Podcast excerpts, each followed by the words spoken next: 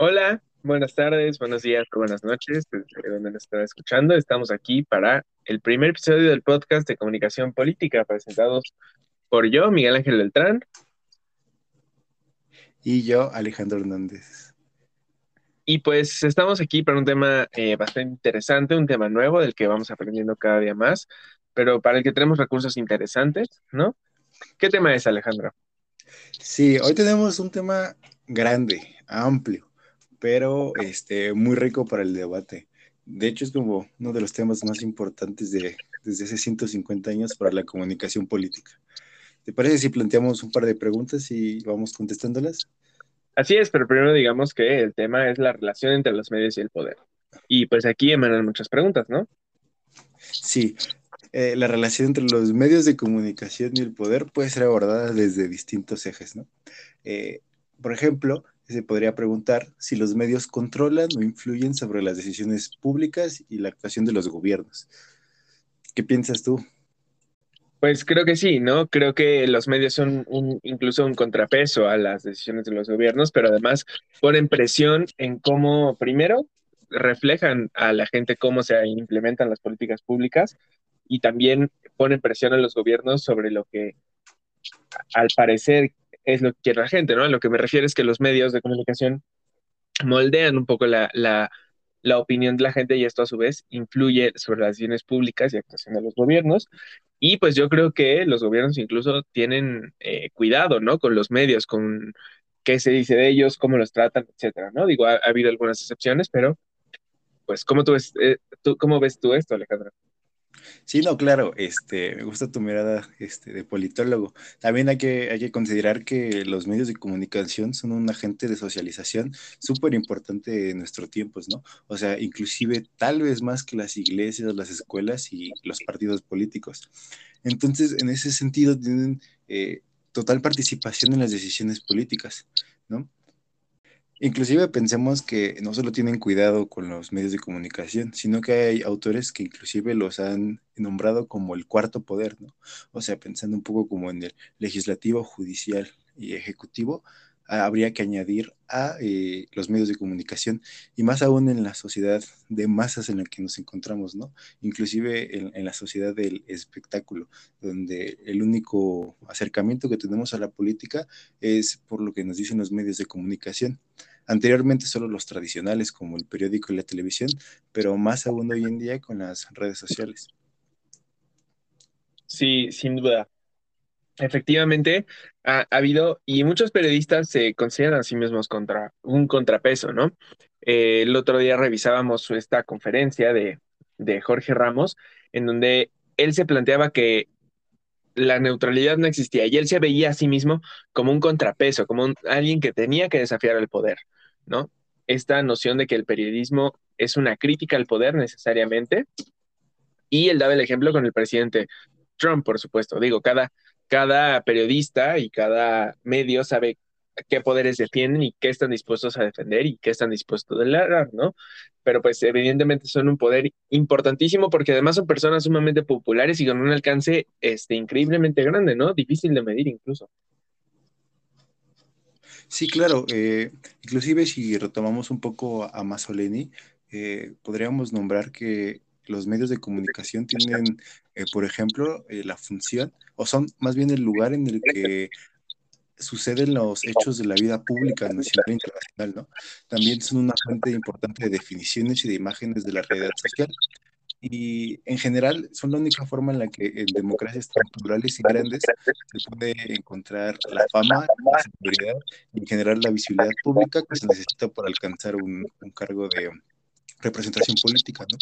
Por eso prácticamente en cualquier eh, equipo de, de, campaña política se tiene eh, un sector específico para el manejo de, de, la red, de redes sociales y de comunicación política, ¿no? De acuerdo, completamente. Oye, y sobre la cuestión de la influencia de los gobiernos en los medios, eh, creo que hay, hay, hay, que explorar mucho por ahí, ¿no? Por ejemplo, si los gobiernos pueden controlar e influir los contenidos que estos publican, yo creo que en una democracia esto no debería de ser posible, ¿no? Yo creo que los medios deberían de tener una total libertad para publicar Este, por supuesto que hay que tomar en cuenta también los intereses de los dueños de los medios, de los editores, pero es importante que el gobierno, que es un actor de poder extremadamente importante en un, estado, en un, en un sistema político, pues no tenga esta influencia o esta coerción sobre los medios, porque esto puede ser incluso censura, ¿no? Que el gobierno tenga la posibilidad de determinar qué se publica y qué no se publica dentro de un medio. ¿Tú qué opinas sobre esto, Alejandro? Sí, no, claro. Este, eh, los medios eh, a veces son pensados solo como intermediarios, aunque en realidad no son así, ¿no? O sea, son eh, grupos y organizaciones que cuentan con finalidades propias y no necesariamente que son las mismas que la de los, em, los emisores políticos, ¿no? Entonces, prácticamente en el camino entre los hechos y las acciones políticas de los sujetos políticos y los medios, sucede una lucha, ¿no? Una lucha de poder entre lo que se vuelve noticioso y lo que no. Entonces, por ejemplo, ahí podríamos eh, hacer una tipología de lo que se espera de los medios de comunicación, ¿no? En muchos casos se espera que los medios transmitan la información de manera objetiva, ¿no? para que llegue a, a, los ciudadanos. Y, y eso, es, eso es importante más que nada en las democracias, ¿no? Donde en teoría tenemos que tomar decisiones activamente y para tomar las mejores decisiones debemos estar al tanto de la actividad política de quienes han sido seleccionados para esas actividades. Entonces, y entonces sobre este tema, eh, valdría la pena preguntarnos, ¿cuáles serían los efectos negativos o las patologías en, la relación eh, de censura o de extrema libertad para los medios de comunicación? No sé, al respecto, ¿qué piensas, Miguel? Pues creo que hay, hay, mucha, eh, por ejemplo, a mí me preocupa un modelo que menciona Mazzoleni, el modelo del colateralismo, ¿no? En donde pues hay una concordancia de intereses y finalidades entre ambos actores, estos actores siendo los medios y el gobierno. Este, y esto, pues claro, puede dar pie a una desinformación, ¿no? A una, incluso aparte de censura por el Estado, una colaboración de los medios con el Estado, cuando, donde se coerción o más bien donde se oculte la información o se presente la opinión como información, ¿no? Este, es importante aquí decir que aquí entonces los medios no son un cuarto poder, los medios son parte de, del poder del gobierno. Y creo que hay formas saludables de, hay formas saludables de, balancear al gobierno y a, la, y a, los medios en una democracia. Y creo que, como ya te he dicho, la, libertad es algo fundamental en esto. ¿Qué crees tú que sea un componente importante o cómo debe ser una relación saludable entre los medios y el poder, eh, sobre todo en una democracia? Ok, esa es una gran pregunta, ¿no? Yo creo que para eh, responderla podemos este, seguir a Masoleni y hacer una diferencia entre la información que existe política, ¿no? Eh, la comunicación que se necesita en las democracias, podríamos llamarle la comunicación pública, ¿no? Y esta nace de la necesidad que tenemos de conocer, o sea, en las democracias toda acción política debe estar guiada por el interés público y en cuanto tal debe tener este, una traducción comunicativa en tiempo real y constante, ¿no? A lo, se le podría llamar la publicitación de las actividades este, pues valga la redundancia, públicas. Y por otro lado tendríamos la comunicación política, ¿no? En el sentido de esta distinción eh, entre lo político y la política. Entonces, eh, al hacer esta diferenciación entre lo político y la política, podríamos entender que deben haber reglas distintas cuando se habla de la política, de eh, lo que mencionaba de la publicitación de lo público y reglas distintas para cuando se habla de lo político, ¿no?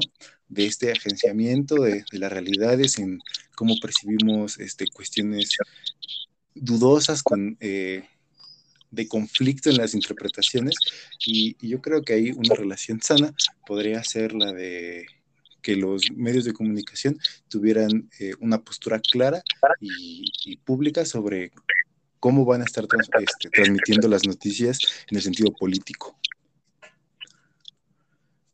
Así es, estoy completamente de acuerdo contigo. Y pues creo que algo central aquí es, como ya lo hemos dicho, la libertad, ¿no? La libertad de los medios de informar, la libertad de los medios de, este, de dar su opinión, pero también que exista el derecho a un, a un, bueno, el derecho a la réplica, ¿no? De manera, por supuesto, este, balanceada, entendiendo que desde el gobierno se puede, es un ente muy poderoso, pero también sin dejar afuera a otros actores. Pero bueno, este tema, como dijimos Alejandro, es súper complejo. Para reflexionar sobre la mediatización y la capacidad de influir de los medios de comunicación, hay que subrayar la centralidad del sistema de comunicación y la información en el proceso político. Y pues eso es lo que intentamos hacer. La comunicación política es una disciplina extremadamente interesante y pues vamos a seguir por acá platicando un poco de este de lo que vayamos viendo en clase, etcétera, y sobre todo esto con información de las lecturas y la bibliografía. Pero pues bueno, muchas gracias por platicar conmigo y muchas gracias a quien nos está escuchando por escucharnos y por acompañarnos. Claro, nos estamos viendo. Hasta luego, bye.